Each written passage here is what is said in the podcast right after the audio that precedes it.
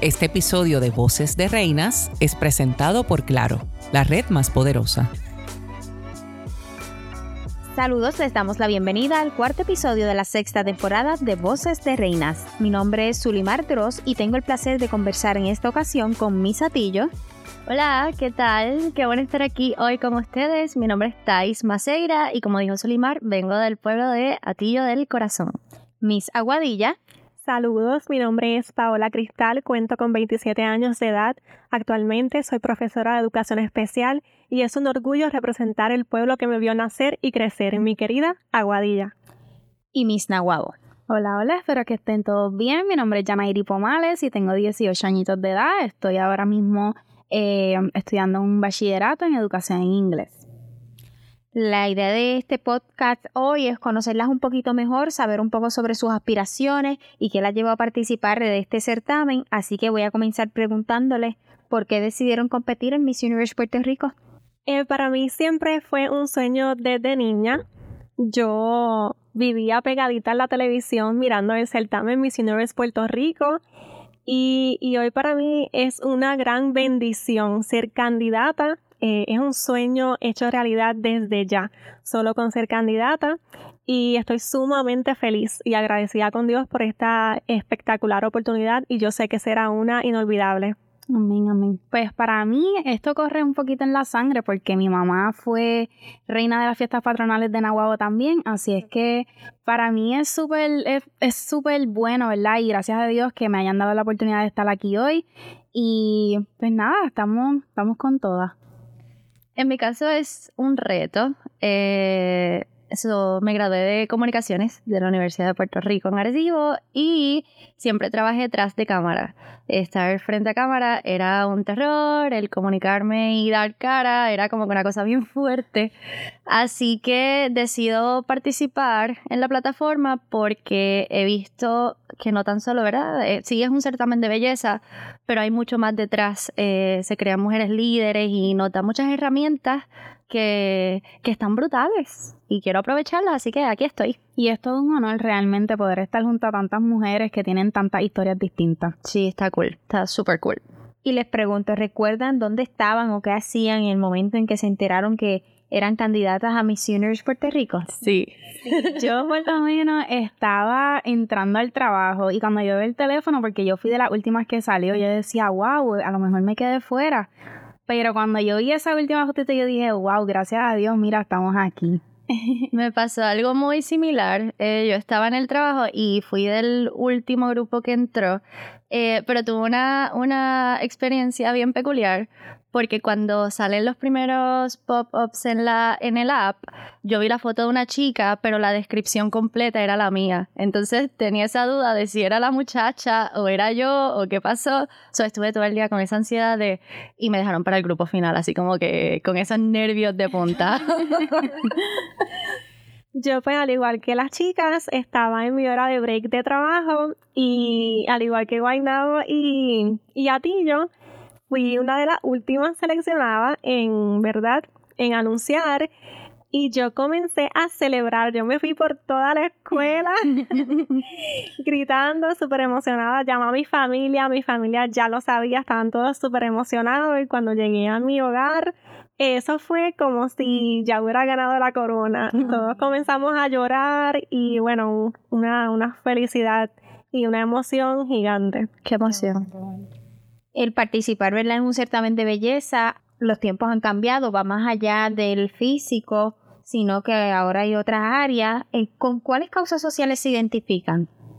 Pues mira, yo por lo menos eh, me estoy yendo por la misma parte que estoy estudiando, ¿verdad? Porque yo siempre he sido apasionada de los niños y me, me encanta poder impartir lo que conozco. Así es que estoy aprovechando que me estoy preparando en esa área y quiero también poder, en, de hecho, en verano voy a, voy a estar participando en, en un cursito que pues, voy a estar ayudando a los niños y todo eso, así es que para mí es bien importante la educación. Para mí, actualmente no estoy trabajando con una causa particular, pero sí eh, quiero ser portavoz de la edad dorada en Puerto Rico. Eh, yo crecí con mi abuelita y yo he visto los retos que está presentando esa población para comenzar, es la población más grande de Puerto Rico ahora mismo eh, y sigue en crecimiento. La gente joven está mudándose, está migrando y yo entiendo que el gobierno y la sociedad no está lista para bregar con, con, con esa población y creo que es importante visibilizarla, así que aquí estoy para aportar mi granito.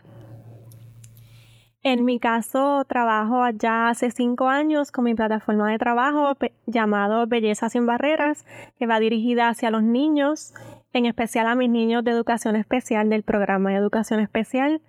Para mí es, es, un, es una bendición levantarme cada mañana y tener en mis manos la, la bendición, porque para mí es una bendición de ayudar y educar y sobre todo preparar a nuestros niños para las adversidades que se le presenten más adelante en la vida y que sean hombres y mujeres de bien. Esa sería la más bonita satisfacción que puede tener mi corazón. Amén, amén. Y les pregunto, ¿qué características creen ustedes que debe tener la próxima Miss Universe Puerto Rico? Yo pienso que debe ser una mujer líder, una mujer empática, generosa y definitivamente responsable también. Sí, yo creo que es súper importante que no olvide sus raíces. Estamos acá, crecimos y, y, llegan muchas oportunidades, pero siempre de verdad mantenerse humilde. Creo que eso, eso es importante. Comparto el, el concepto de la humildad. Para mí la humildad es la base de todas las virtudes y definitivamente la próxima Miss Universe Puerto Rico 2023 debe ser una joven luchadora, empática y, que esté dispuesta a representar dignamente su pueblo, su país y su bandera. Que lo dé todo. El participar del certamen conlleva muchas cosas más allá de esa noche final. Son meses de preparación. ¿Cómo han balanceado su vida fue profesional, familiar y lo que es el certamen? Sí. Pues esto es una locura, te voy a decir. Vamos, voy en el proceso. Eh, yo creo que lo que me ha ayudado bastante eh, es ir al pie de la letra con agenda. Yo sin agenda no funciono, eh, voy calendarizando todo eh, la verdad es, un poco estresante, pero es también mantenerte eh, presente y tomando las cosas un día a la vez, porque es tanto que de repente la mente como que se pone así ansiosa y pues no lo podemos permitir porque tenemos que estar bien, ¿ok? Tienes toda la razón. Para mí también ha sido un proceso un poquito difícil porque yo ahora mismo también estoy trabajando. Es un poquito difícil coordinar los días de talleres, eh, los días de trabajo y que nada implica una con la otra, como que, que no conflijan. Así es que, pero estamos aquí y seguimos como quiera disfrutando un poquito con la familia. Mi mamá es la que me trae a los talleres, así que tengo un poquito de quality time con ella. Pero es exactamente eso, ir día a día y no sulfurarnos tanto.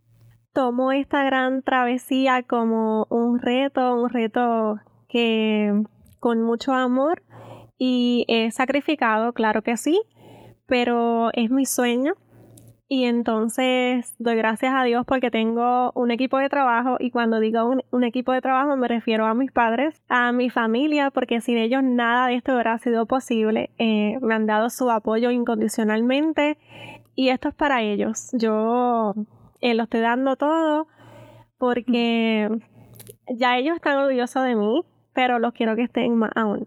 Pues hablando de eso, les quiero preguntar qué ha sido lo más retante, pero a la vez lo más gratificante de todo este proceso. Eh, lo más retante. Estoy pensando. eh, puedo añadir que, que la dieta. este, para mí es ese, como comenté al principio, nunca tuve esa visión de cómo sería cuando me toque estar frente. Eh, y es ese reto de todos los días, eh, meterme en la cabeza, o sea, tú puedes hacerlo, eh, está en tu mente. Es, yo creo que es eso, lograr apagar esa voz de la mente para estar presente y disfrutar el proceso. Ahora, ¿qué he disfrutado? Todo. Está brutal, está genial. como comenté, las herramientas que nos ofrecen, el poder conectar con tantas mujeres líderes y bien diversa. Está súper cool. So, he disfrutado todo. para mí yo creo que ha sido la cuestión del maquillaje. Yo nunca he sido como que una muchacha de maquillarme tanto, así es que para mí esto de que en los talleres tenemos que maquillarnos nosotras mismas ha sido un, un reto, pero he aprendido en el proceso, así es que para mí yo creo que eso ha sido muy, muy bueno. Ha sido una experiencia muy bonita, maravillosa, me he disfrutado cada instante. Yo podría decir que lo que se me ha hecho un poquito más complicado son los viajes, pero con todo y eso los disfruto, porque es lo que, lo que amo hacer y pues claro que sí lo disfruto. Bueno, ya hemos hablado de lo complicado y de lo bueno de esta experiencia, pero ahora para ir soltando los nervios de cara a esa noche final, a esa entrevista con el jurado, les voy a hacer una pregunta como si estuviéramos ya allí. Ay, qué nervio. Dale, zumba. Vamos, les pregunto. ¿Cuál creen que es el mayor problema que enfrentan los jóvenes hoy en día y qué harían para eh, solucionarlo? Ok. Yo creo que en la era digital donde nos encontramos está brutal tener todas estas plataformas sociales, pero siento que cuando más conectados estamos es cuando más desconectados estamos como personas. Eh, y yo creo que ese es uno de los retos mayores que enfrentamos porque la gente como que ha perdido sensibilidad de tener esta conversación y de quizás ir más allá de un mensaje de texto. ¿Cómo solucionarlo? Yo creo que tenemos que comenzar a, soltar los dispositivos electrónicos y, ser portavoces de que, ok, no, vamos a dejar la tecnología por un momento, hacer ground y conectar todos juntos, porque de verdad que a veces se siente uno bien solo, aun cuando uno está bien conectado. So, creo que por ahí va la mía. En mi opinión, traigo el tema de las redes sociales. Las redes sociales eh, nos ha consumido eh, el tiempo yo diría que un 80% me atrevo a decir. Esto, nuestros niños y nuestros jóvenes están viviendo en un, en un momento que debemos de actuar ahora.